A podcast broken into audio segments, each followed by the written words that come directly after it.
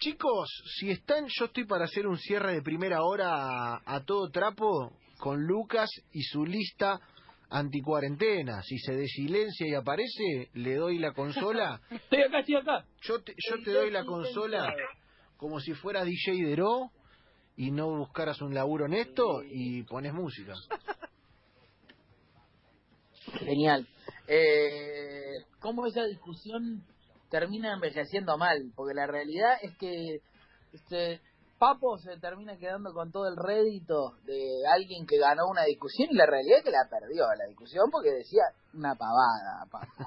Porque está claro que la Papo. música electrónica hoy en día está dentro y que es música y todo. Pero bueno, como es Papo y tiene un carisma superlativo y DJ es un muchacho de rulitos que no transmite nada, bueno, ganó Papo.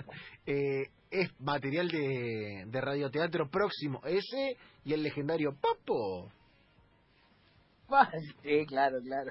Carpo, pará, Pará, ¿pasamos de vuelta? Papo. No, no. Otra, otra. Es- esos dos son un no radioteatro razón. próximo. Eh, Vos me dijiste, sí, Julio Papo Boca. es una de las personas que que aún sin tener razón uno termina termina recordándolo como si lo tuviese y como y con gracia y cariño porque uno lo quiere mucho otra cosa es cuando Papo dijo Fito Páez se parece y sí sí entonces no es rock otra cosa es la que no tiene razón Dios mío, el fin de semana estuve con videos de Juanse, te lo, de hecho te lo escribí Sí, por, er- por privada. Juanse, Charlie y Papo y me volví loco, completamente loco.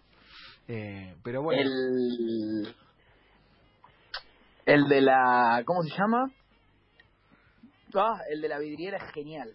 claro, que Charlie compra la vidriera de enfrente, está Charlie en el balcón, están hace unos días eh, en alguna situación, y eh, Charlie compra, eh, vuelve Juanse a la casa y ve que Charlie compró la vidriera de todo el local de enfrente de eh, alguna casa de electrodoméstico porque le pintó, básicamente, porque le pintó, me encanta. Eh, bueno, Luqui, ahora sí, estamos con la consola en la mesa. Sí.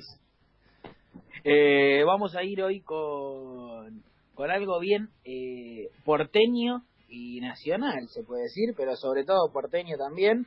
¿Por qué no? Porque vamos a ir con el señor Astor Piazzolla haciendo un disco que me detuve a escuchar un rato ayer, eh, que se llama la canción, no el disco. El disco lo pueden encontrar en YouTube, en YouTube, en Spotify.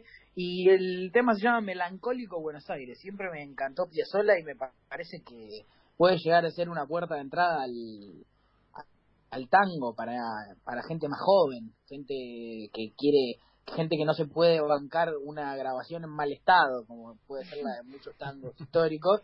Eh, Piazzolla suena y suena de puta madre. Así que vamos a escuchar Melancólico Buenos Aires del señor Astor Piazzolla, el tiburón.